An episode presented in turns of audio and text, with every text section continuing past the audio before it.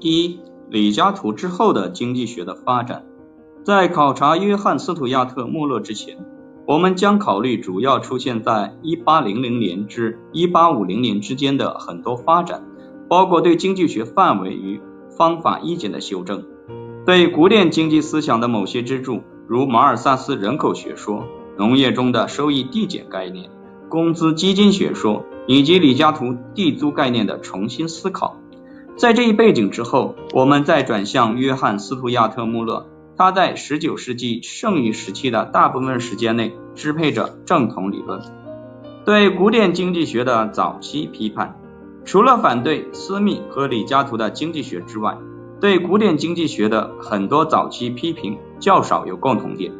将这些不同群体凝聚在一起的统一主题，是他们将十九世纪西欧资本主义的运转视为不和谐。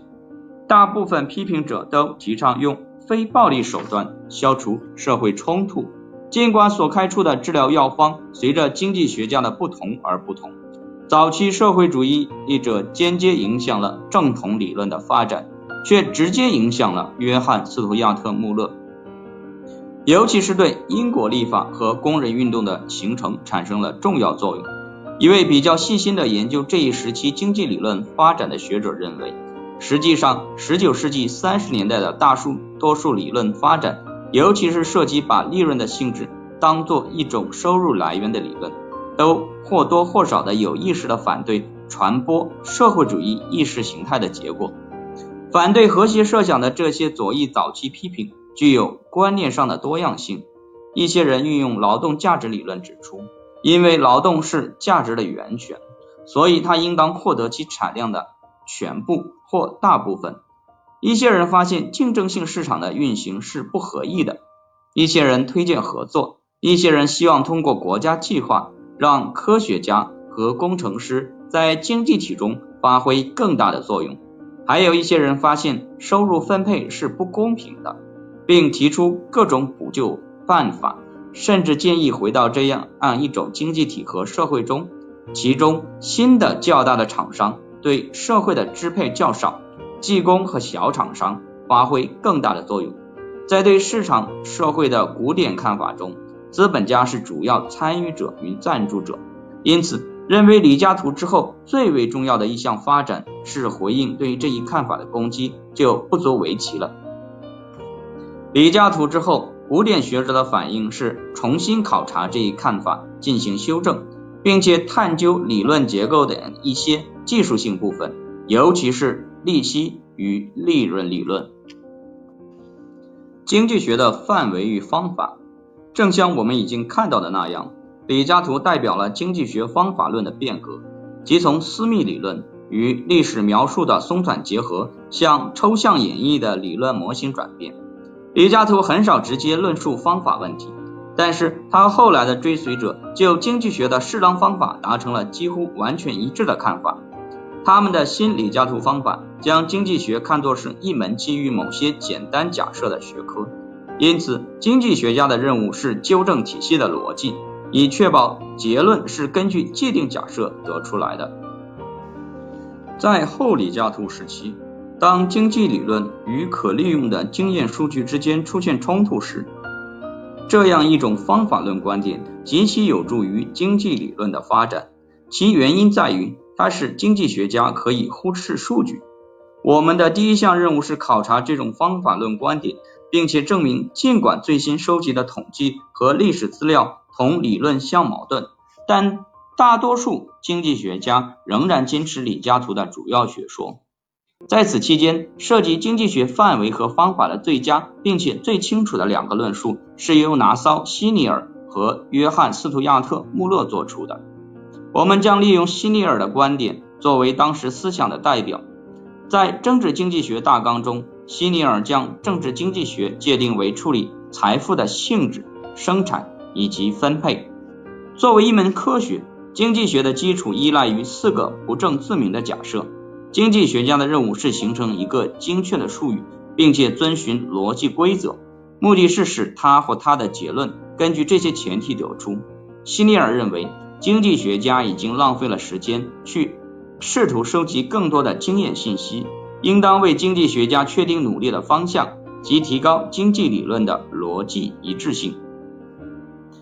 经济学家提供的前提由少数普通主张组成，他们是观察或者说意识的结果，几乎不要求证据，甚至正式的陈述。几乎每个人一听到这些主张，都承认熟悉他的思想，就像这些主张包含在他以前的学问中一样。如果经济学家进行了正确的推论，那么他的推论几乎与其前提一样普通，一样确定。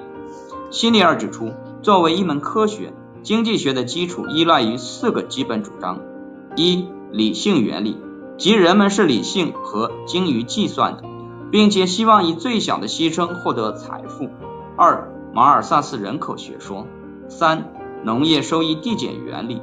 四、历史上的产业收益递增原理。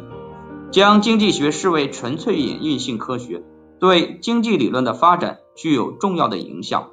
但是在考察这些后果之前，我们先着眼于希尼尔方法论观点中另一个引人注意的方面。希尼尔是明确主张经济学应当是实证科学的最早的经济学家之一。希尼尔认为，作为一个科学家，经济学家应当注意区分规范判断与实证经济分析。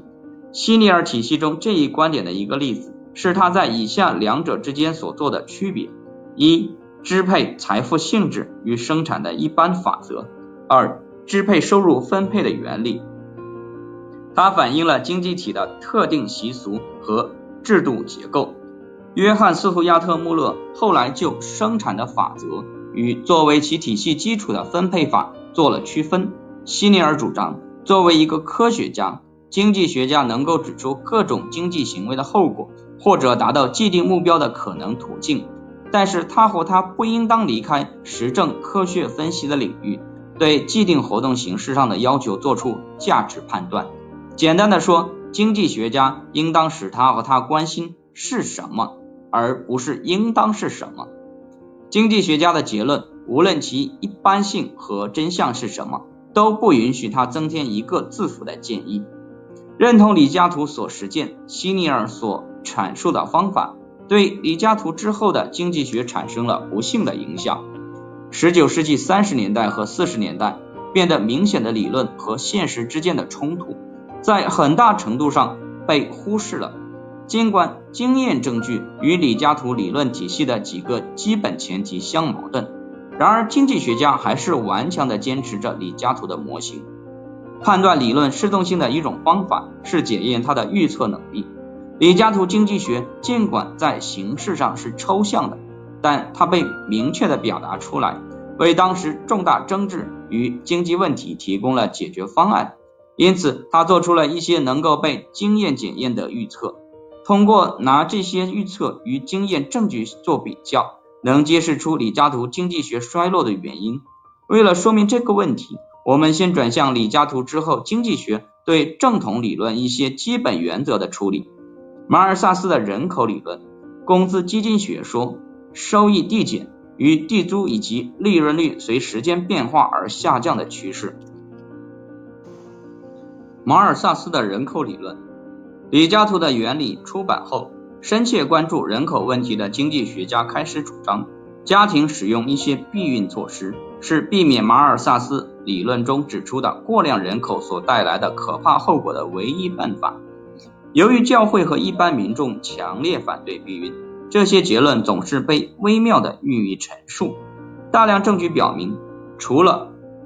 麦克卡洛什之外，这一时期的主要经济学家的个人观点是赞成使用一些避孕措施的，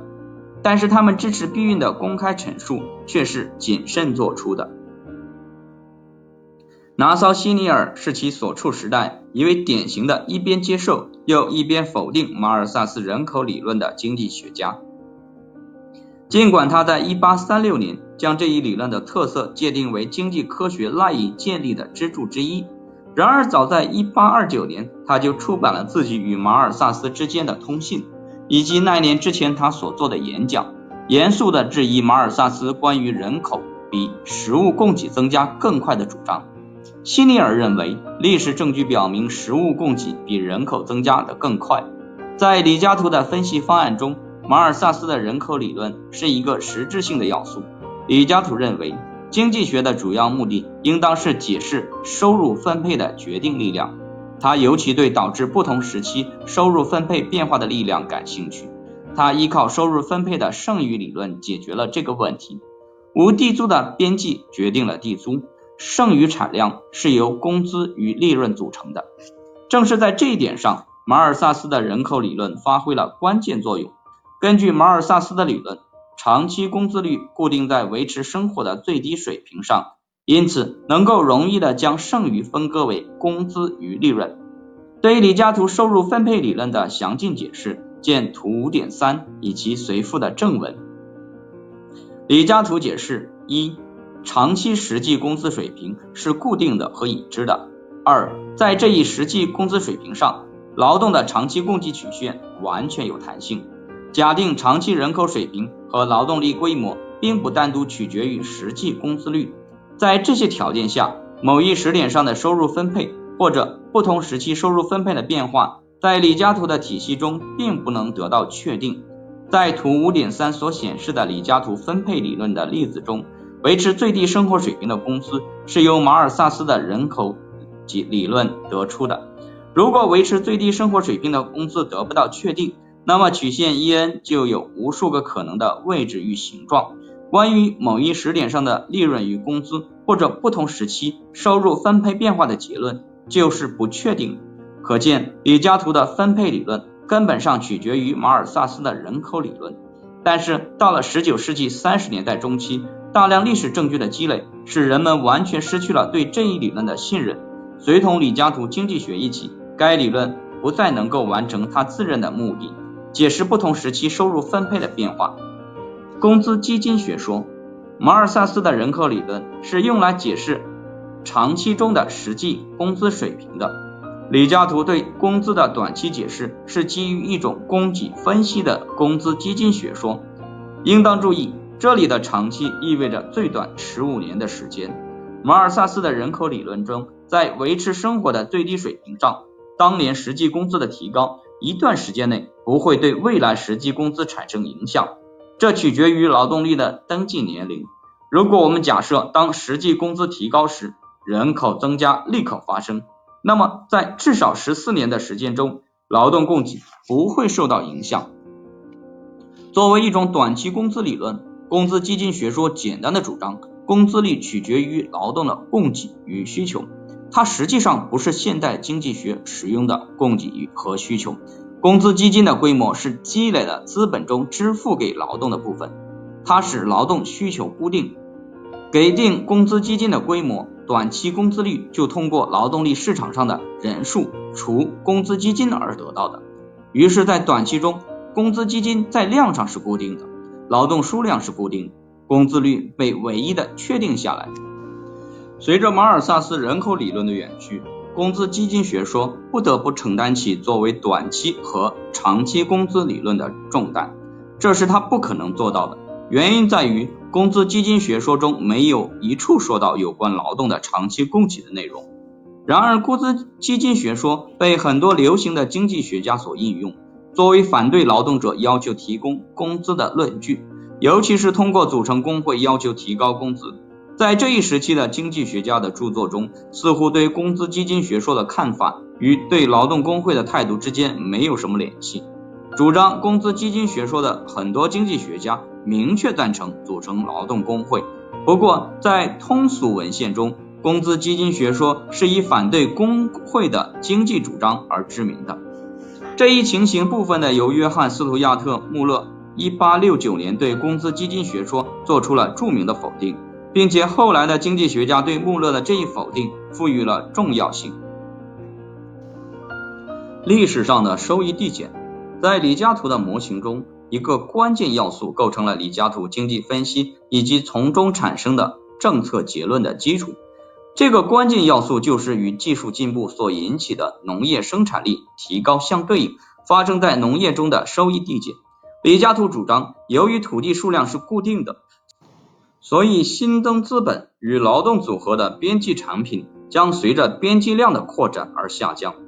如果农业技术改进仅仅能够抵消未能抵消或者不止抵消短期收益递减，在长期中就可能具有历史上的农业普遍递减或者递增收益。李嘉图以及后李嘉图时期大多数经济学家都认为，技术开发不能抵消短期收益递减，因此预测存在历史上的收益递减。然而这个问题并不是理论性的，而是经验性的。对英国经济来讲，所有可以利用的数据都表明，李嘉图基于历史上的收益递减的预测是错误的。在十九世纪第一个五十年中，经验证据显示，英国人口增长大大超过了农业中所使用的劳动的增长。大多数经济学家，尤其是麦克卡洛什和约翰斯图亚特穆勒认为，这些数据表明，实际上这一时期的收益并没有递减。然而奇怪的是，尽管意识到了这一证据，李嘉图主义者仍然坚持他们的模型以及收益终将递减的预测。麦克布劳格被认为是这一时期进行研究的最精明的现代学者。他曾经说道：“理论与事实之间的分离，可能从来没有比在李嘉图经济学全盛时期更加彻底。这种分离根植于李嘉图的方法论中。”为李嘉图所实践、为希尼尔所详细解释的方法论，专门强调了从这一组既定的假设中进行推理的演绎过程，因此它使李嘉图主义者忽视他们的模型与事实之间的矛盾，而使自己忙于完善其理性结构的优雅性。从对李嘉图时期经济思想的研究中获得的教训，是否被现代的经济学家所吸收？关于这一点，我们尚存一些疑惑。后面我们将会看到。大多数非正统经济思想的一个共同点就是，他们都认为正统经济理论精确地显示了李嘉图经济学的缺陷。正统模型与事实之间的冲突，以及完善其理论结构的演绎过程和内在一致性所受到的困扰，未采取的道路。查尔斯·巴比哲与收益递增。李嘉图围绕收益递减和收入分配来构建他的经济理论。甚至当他周围的经济体发生变化，成长的比他认为可能的要快得多时，他也这样认为。经济体正开始从农业为主的经济向以工业为主的经济转变。他的理论没有对这一变化做出解释，取而代之的是，他将注意力集中于亚当·斯密的经济体，其中农业是中心，小生产者、小规模生产以及简单的生产技术是标准。就像斯密著名的别针工厂所描述的那样，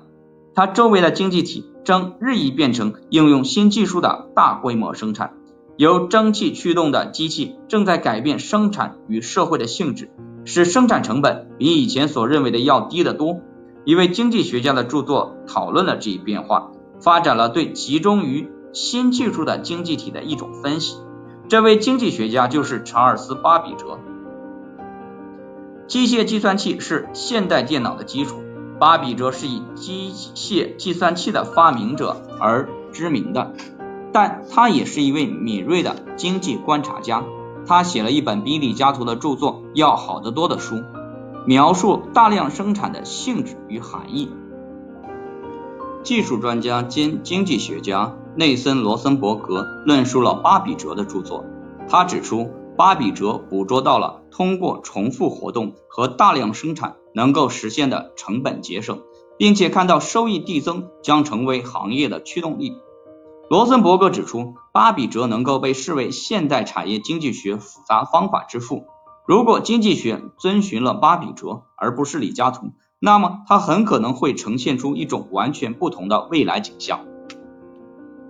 下降的利润率，李嘉图的模型也预测。在较长一段时间里，利润率倾向于下降。这一预测的理论基础又是历史上的收益递减。当农产品的成本增加时，边际土地上的利润将随着边际内土地地租的提高而下降。按照李嘉图的观点，这一趋势将会持续下去，直到利润率接近于零，并且因收入由资本家向地主的再分配而产生静止状态。但是这一断言的正确性也只能通过经验证据而不是理论得到确定。度量不同时期经济体利润率变化的统计问题相当有难度。在十九世纪，这种度量所要求的统计工具的确找不到。当然，一些经济学家质疑这些统计工具今天是否可行？尽管缺乏对历史上农业收益递减以及对利润率下降和静止状态最终到来的经验证明，但是李嘉图主义者，尤其是约翰斯图亚特穆勒，仍然坚持这些预测。利润利息理论，在我们转向约翰斯图亚特穆勒的古典观点之前，还需要对李嘉图利润理论另外两个方面予以考察：一、李嘉图价值理论在理论上的失败；二、一些人利用这些失败批评盛行的收入分配。经过长时间致力于研究利润在价值理论中的作用，李嘉图断定。利润率的变化对于解释不同时期相对价格的变化所起的作用并不重要。他认定，尽管相对价格在理论上取决于劳动成本和资本成本，资本成本为利润，然而利润在实际中所起的作用如此无关紧要，以至于能将它们忽略掉。可见，李嘉图的价值理论实际上就是生产成本理论，只有一劳动一种成本。李嘉图价值理论的这一特点吸引了不同经济学家的注意力，他们通过把资本成本以及生产的劳动成本都包括进去，被迫提高价值理论的逻辑一致性。对利润理论的这种关注，因为李嘉图是社会主义者的攻击而得到加强。李嘉图社会主义者利用李嘉图的价值理论来表明劳动承受的剥削，他们主张劳动生产了所有的产品。但是并没有获得全部产品作为工资，利润是从劳动正当份额中的一种扣除。资本家就像地主一样，是体系中的寄生虫，他们获得了收入，却没有执行实质性的经济功能。他们的主张是简单的，正因为这一点，在对现有的经济秩序进行大众性的批判时，他们的主张能够被有效的加以利用。因此，恰恰是为了纠正李嘉图价值理论的逻辑缺陷，并支持盛行的意识形态反对李嘉图式社会主义者的进攻，使得经济学家们将他们的注意力转向了利润。在后李嘉图阶段的早期，对利润理论和价值理论最重要的贡献是由拿骚·希尼尔做出的。他最先试图发展出一种利息节约理论。希尼尔在他的价值理论中。比李嘉图更强调需求方面的效用，在论其供给方面时，他又强调以无效用作为实际生产成本。利用古典经济学的基本心理假设，他主张人们都是理性的和精于计算的。他说，工资是因为带来了工作劳苦而支付给劳动的报酬。如果我们要生产资本产品，一些人就一定要放弃消费，除非因这一痛苦而给资本家以报酬。否则，而他们不会放弃消费，因为资本与劳动两者对最终产品的生产都有必要，所以他们的价格必定足以支付这两种实际生产成本。因此，希尼尔发展出一种生产成本价值理论，其中工资是对劳动的返还，利润是对资本供给者的返还。